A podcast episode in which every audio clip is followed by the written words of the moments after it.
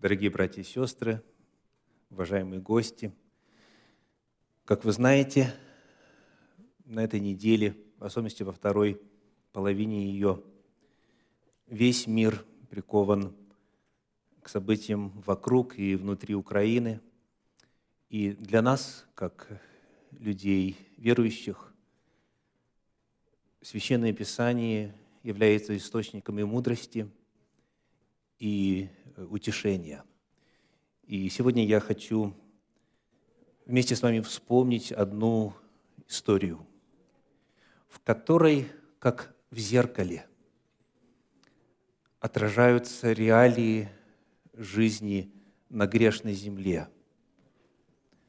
И когда мы будем читать, когда вы будете слушать, реагировать, делать пометки, я приглашаю вас, пожалуйста, открывайте свое сердце воздействию Духа Божия, который записал, который дал записать эти святые строки, который вдохновил однажды пророков Божьих на то, чтобы зафиксировать вести, имеющие надвременный характер. Полагаю, сегодня мы в этом еще раз убедимся, в том, что Библия – это книга весьма и весьма современная. Итак, четвертая книга царств, 18 глава, стихи 1 и 7. Четвертое царство, 18 глава, стихи 1 и 7. В третий год Осии, сына Илы, царя Израильского, воцарился Езекия, сын Ахаза, царя Иудейского. Седьмой стих. «И был Господь с ним. Везде, куда он не ходил, поступал он благоразумно. И отложился он от царя Ассирийского и не стал служить ему». Для того, чтобы представить, что эта фраза означает – отложиться от царя Ассирийского, давайте посмотрим на карту древнего мира. Речь идет о конце восьмого века до нашей эры, когда на сцене мировой истории есть две главных сверхдержавы. Вот здесь, в верхнем правом углу, Ассирия, которая в то время подминала под себя все больше и больше территории.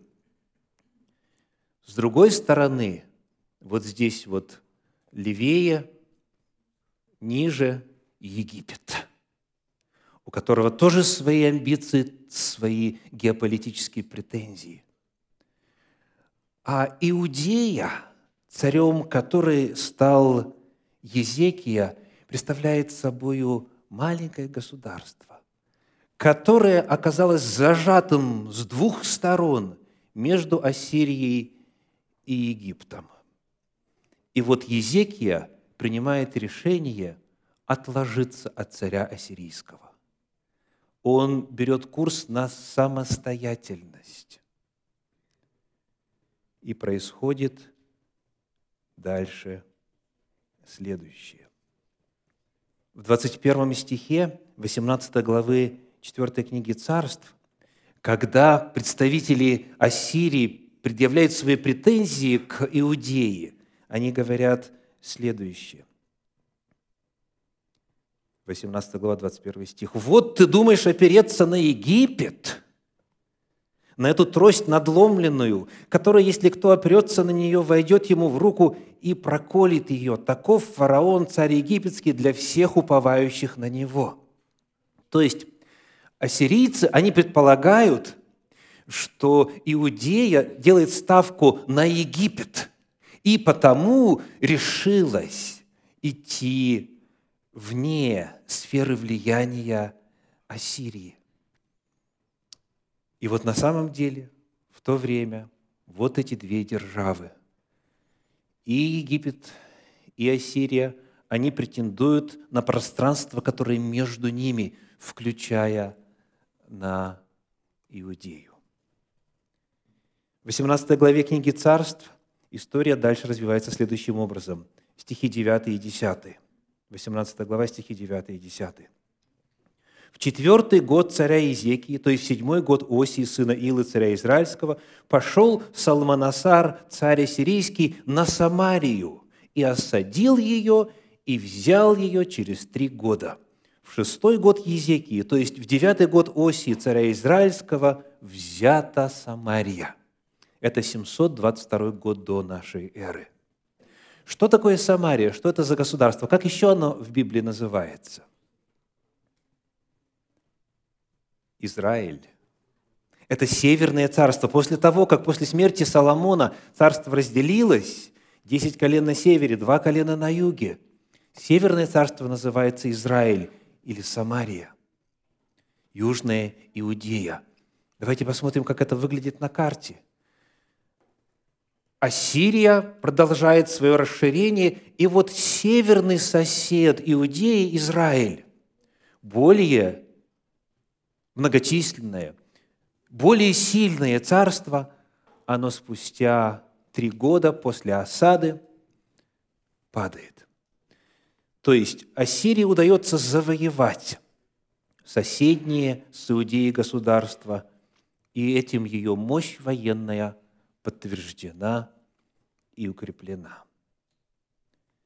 И в этой ситуации, безусловно, на маленькую Иудею никто не смотрит как на серьезного, боеспособного агента на мировой истории. И дальше происходит следующее. 13 стих. 4 царство, 17 глава, стих 13. «В 14 год царя Езекии пришел Синахирим, царь сирийский, против всех укрепленных городов Иуды и взял их. Прошло еще восемь лет после того завоевания Самарии, Израиля, новое движение, новое продвижение Ассирии. И вот теперь встал вопрос о статусе Иудеи. Что мы прочитали здесь? Он, сказано, взял все укрепленные города Иудеи. Чуть дальше мы узнаем, что в тот момент еще шли военные действия за Лахиш, за один из укрепленных городов. И остался последний город – Иерусалим, столица, центр. В стихах 14 по 16 рассказывается следующее. «И послал Езекия, царь иудейский, к царю ассирийскому в Лахис сказать, «Виновен я, отойди от меня, что наложишь на меня, я внесу». И наложил царь сирийский на Езекию, царя иудейского, 300 талантов серебра и 30 талантов золота. И отдал Езекия все серебро, какое нашлось в доме Господнем и в сокровищницах дома царского. В то время снял Езекия золото с дверей дома Господня, из дверных столбов, которые позолотил Езекия царь иудейский, и отдал его царю ассирийскому. Столкнувшись вот с этой сверхдержавой, с этой военной угрозой, Езекий пытается применять известные и доселе методы. Как бы вы назвали вот этот маневр? Что это? Это попытка дипломатии. То есть он посылает послов в Лахис, те говорят, вот каковы наши условия. И они потребовали огромную сумму денег. И что делает царь? Он очищает, выгребает всю казну царскую и еще что? Всю казну дома Господня. Но, видно, не достает, и поэтому он начинает отдирать золото от поверхности храма. И все это посылает царю ассирийскому. Часто это работает или нет? Если вы знаете историю столкновения государств, столкновения империй, вы можете для себя на этот вопрос ответить самостоятельно. Но для нас важно увидеть, что Езекия предпринял дипломатический ход, он предпринял попытку договориться и выполнил условия. Но что происходит дальше? 18 глава, 17 стих. 4 царство, 18, 17. «И послал царь сирийский Тартана и, Рапс, и Рапсариса, и Рапсака, из Лахиса к царю Езекии с большим войском в Иерусалим». Итак, не удалось решить проблему. Большое войско идет в Иерусалим. И пошли, и пришли к Иерусалиму, и пошли, и пришли, и встали у водопровода верхнего пруда, который на дороге поля Белильничьего. Враг забирает деньги, но не уходит. Он идет дальше, продвигается к столице с большим войском. При чтении повествования четвертой книги царств может показаться, что Езекия пацифист. То есть он прибегает только к невоенным, только к дипломатическим и к духовным ресурсам и способам решения этой серьезнейшей угрозы. Однако у нас есть параллельное повествование. Как называется эта книга? Книга Парлипоменон. И вот благодаря тому, что у нас есть и книги царств, и книги Парлипоменон, которые несколько по-разному описывают, с разных сторон описывают эти события, мы узнаем вот что. Вторая Паралипоменон, 32 глава, стихи со 2 по 5. Вторая книга Паралипоменон, 32 глава, стихи со 2 по 5. Когда Езекия увидел, что пришел Синахирим с намерением воевать против Иерусалима, то есть когда уже захватывают и захвачены укрепленные города, и вот последний город Лахиш перед Иерусалимом остался, и там уже идут военные действия. Когда он это увидел, тогда решил с князьями своими, третий стих, и с военными людьми своими засыпать источники воды, которые вне города. И те помогли ему. И собралось множество народа, и засыпали все источники, и поток, протекавший по стране, говоря, да не найдут царей сирийские, придя сюда, много воды. И ободрился он, и восстановил всю обрушившуюся стену, и поднял ее до башни, и извне построил другую стену, и укрепил Мила в городе Давидовом, и наготовил множество оружия и щитов. Это второе, что предпринимает Езекия. Первое – дипломатические усилия, попытка договориться с завоевателем, попытка откупиться, дать нужную сумму затребованную. Второе – параллельно он готовит вооружение, он укрепляется, и, как у нас написано здесь, наготовил множество оружия и щитов. Он также лишает возможности вражеской армии э, получать доступ к воде.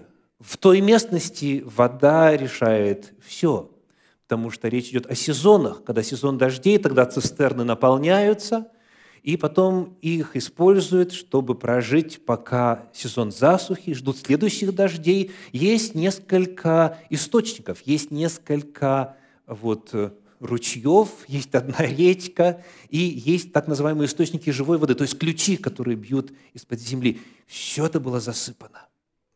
Все это было засыпано так, чтобы у вражеской армии не было возможности решать насущные вопросы и проблемы в плане Э, утоления жажды. То есть что мы находим? Что Езекия, он предпринимает два хода. Первое – это дипломатические усилия, откуп. Второе – он, насколько возможно, готовится к войне и заготавливает оружие. Но когда приходит вот это большое войско – и когда становится ясно, что Лахис все-таки скоро пойдет, и когда враг подходит уже к Иерусалиму, становится ясно, что ни дипломатия, ни накопленное оружие решить проблему защиты не в состоянии. И Священное Писание дальше рассказывает. Четвертая книга Царств, 18 глава, стихи с 23 по 25. Это слова посла царя Ассирийского. «Итак, вступи в союз с господином моим, царем Ассирийским. Я дам тебе две тысячи коней. Можешь ли достать себе всадников на них?» Что предлагает завоеватель? Что такое «я тебе дам две тысячи коней»? Он предлагает вооружение. Потому что в контексте ассирияне, они предполагают, что Езекия надеется на конницу египетскую. Это в то время самые мощные виды вооружения, самое продвинутое оружие. И Ассирия говорит, я предлагаю тебе оружие, входи в союз со мною, будь моим сателлитом, будь в сфере моего влияния, я обеспечу твою защиту. Но дальше вопрос такой. Я дам тебе две тысячи коней. Можешь ли достать себе всадников на них? Он показывает, что ты сам в плане своих военных возможностей мне не чита. Как тебе одолеть и одного вождя из малейших слуг господина моего, и уповаешь на Египет ради колесниц и коней? И дальше еще более интересно. При том же, разве я без воли Господней пошел на место сие, чтобы разорить его? Господь сказал мне, пойди на землю сию и разори ее. Правда интересно? То есть завоеватель говорит о том, что моя миссия есть исполнение Божьей воли. Я иду сюда в нравственных целях. Я иду принести то, что желает на этой территории осуществить Господь. Он пытается обосновать свое продвижение в эту страну тем, что так хочет Господь. Вот эта ситуация. Стоит войско, новое предложение сдаться, новое предложение войти в союз с Ассирией. Это было обращение к кому?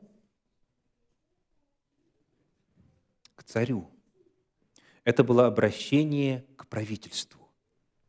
Вот что следует дальше. Стихи с 28 по 31, 18 глава 4 книги Царств.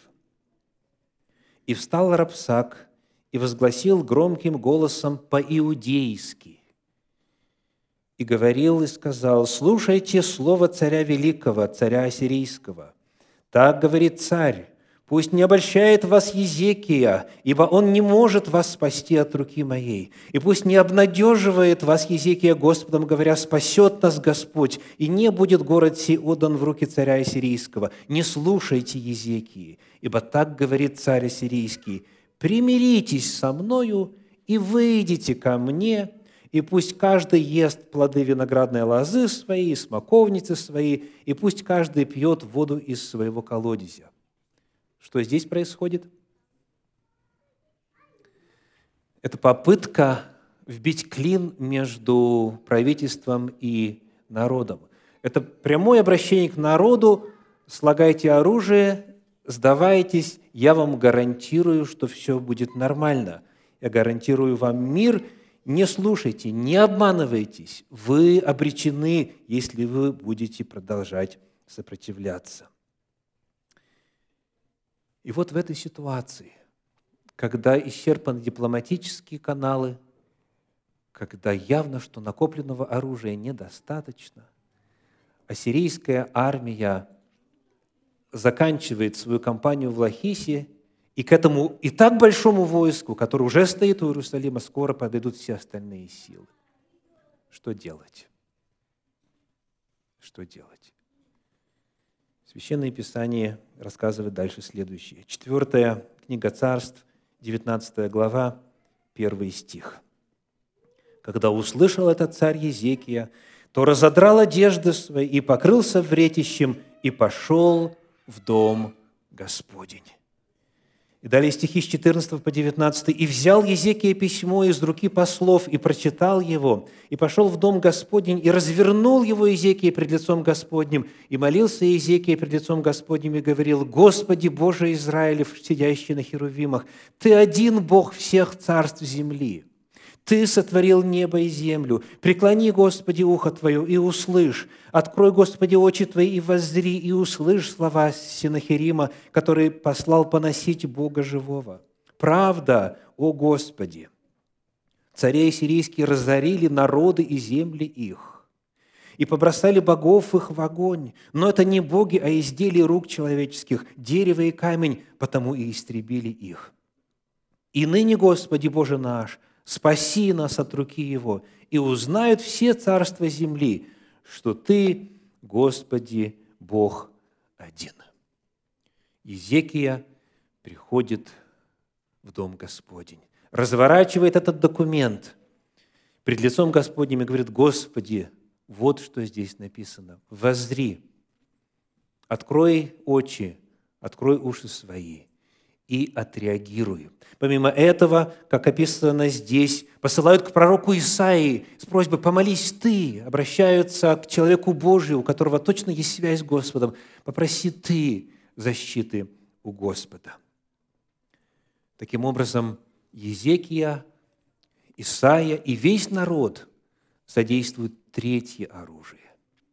Первое – дипломатия, второе – вооружение – и третье оружие – это молитва. Моя проповедь сегодня называется «Оружие молитвы». Оружие молитвы. Когда ни одно, ни другое не действует и не в состоянии защитить, не в состоянии решить проблему, когда этот город уже смотрит фактически в лицо смерти – тогда народ обращается к Господу. Причем интересно, к тому Господу, все деньги которого из дома Господня чуть-чуть ранее были потрачены в попытке решить проблему человеческими усилиями. Но не помогло. Враг не отступил. Война не закончилась. Оккупация не прекратилась. И вот когда царь пророк и весь народ обращается к Господу и говорит, «Ныне, Господи Боже наш, спаси нас от руки Его, и узнают все царства земли, что Ты, Господи, один Бог», тогда происходит следующее. В стихах 8 и 9 19 главы 4, 4 книги царств мы находим вот что. То смотрите, в первом стихе описано, что Иезекия пришел и молится. Текст молитвы дальше – но вот стихи 8 и 9 – это описание того, что имело место после этой молитвы в Доме Господнем. Стихи 8 и 9. «И возвратился Рапсак, и нашел царя сирийского воюющим против Ливны, ибо он слышал, что тот отошел от Лахиса. И услышал он о Тиргаке, царе Эфиопском. Ему сказали, вот он вышел сразиться с тобою. И снова послал ему послов к Езекии сказать. В ответ на молитву, в ответ на применение вот этого оружия, оружия молитвы, обращения к Господу, нечто начинает происходить в геополитической ситуации. Мы находим, что с Лахисом не удалось разобраться, и от Лахиса он пошел куда? В Ливну. И тут вдруг еще одна весть появляется. Весть о неком Тиргаке, царе Эфиопском. Это загадочная фигура. И долгое время было непонятно, что это такое. Причем здесь Эфиопия вообще? Как это вот в контексте двух сверхдержав Египта с одной стороны, Ассирии с другой стороны, вдруг какой-то эфиопский царь может представлять собой угрозу Ассирии? Потому что именно об этом идет речь. И царь сирийский принимает эту угрозу серьезно. Преследование оказалось.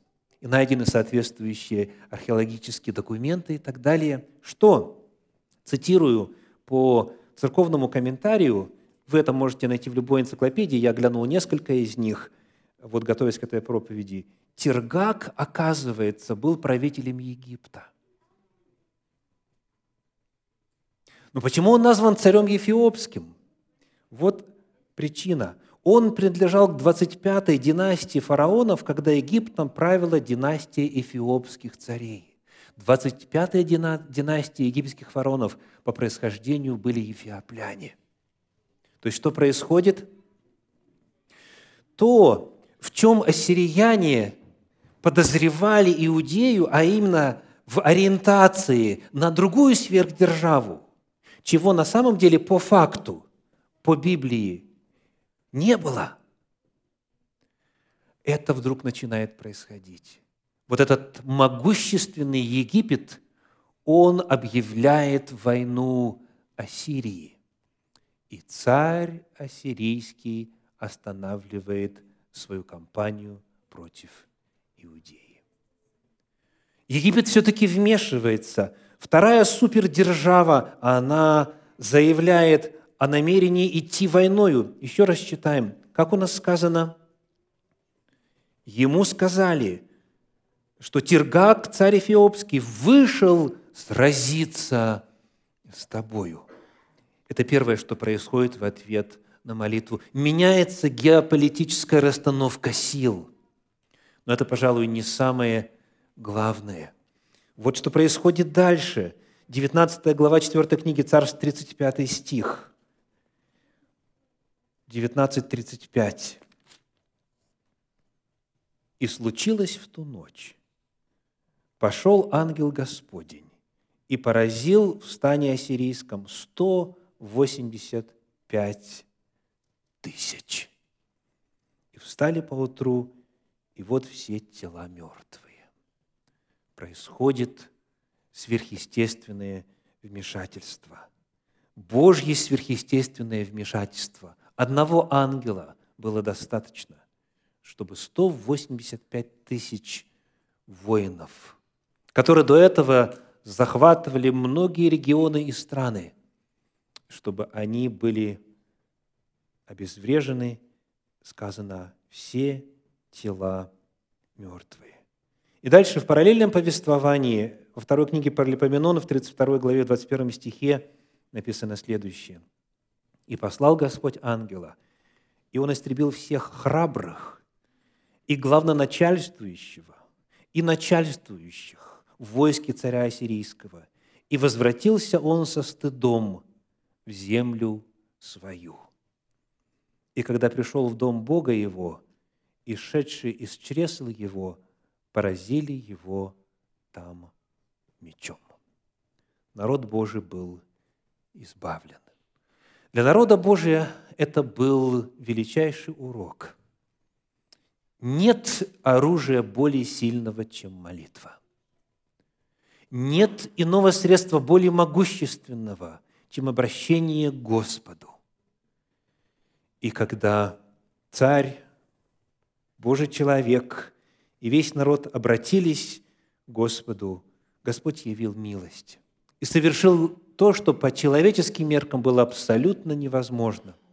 Ни по соотношению сил, ни по количеству вооружения, ни по опыту ведения военного действия, ни по а, численному составу, ни по каким параметрам это было невозможно. Но Господь соделал невозможное и спас свой народ. Моя проповедь сегодня называется «Оружие молитвы».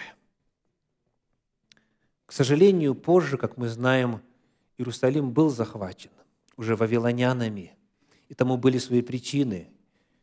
Иудея отступила от Господа. И Бог обращался к ним, посылал пророков своих с раннего утра, пытался спасти их, но, как написано в 36 главе 2 книги про Липоменон, не было ему спасения. Невозможно было спасти отступивший беззаконный народ.